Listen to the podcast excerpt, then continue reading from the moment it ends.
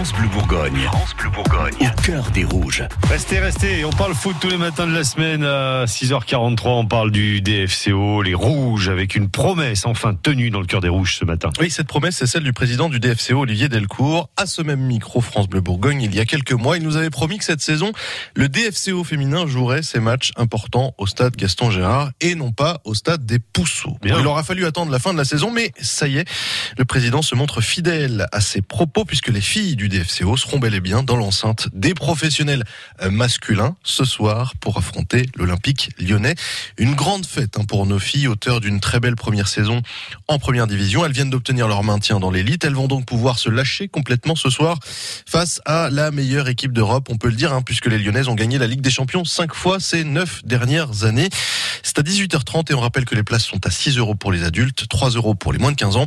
On attend au moins 1500 supporters à Gaston Gérard. Elles en pensent quoi, les Dijonnaises, justement? Eh bien, sur le site du DFCO, vous avez la réaction d'Alexia Trévisan, notre défenseur des Rouges.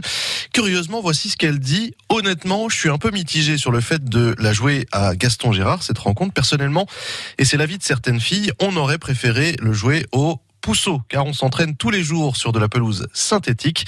Si on prend les statistiques de cette année, on n'a pris aucun point sur herbe, à part à Lille. Par Mmh. contre, dit-elle, ça va être une grande fête, un honneur et un plaisir de jouer sur cette belle pelouse. Euh, Le club veut nous récompenser et c'est très bien. Ça montre que les infrastructures sont aussi disponibles pour nous.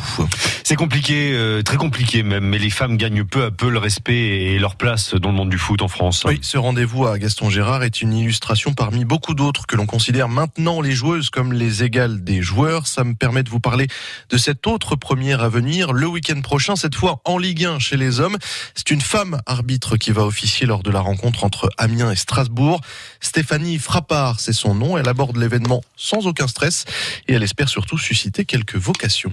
Euh, J'ai un rôle euh, qui m'est forcément alloué euh, et parce que bah, c'est médiatisé, donc forcément ça, ça suscite peut-être des vocations ou ça intrigue certaines. Et du, du coup, si ça les intrigue, bah, peut-être qu'elles passeront le pas.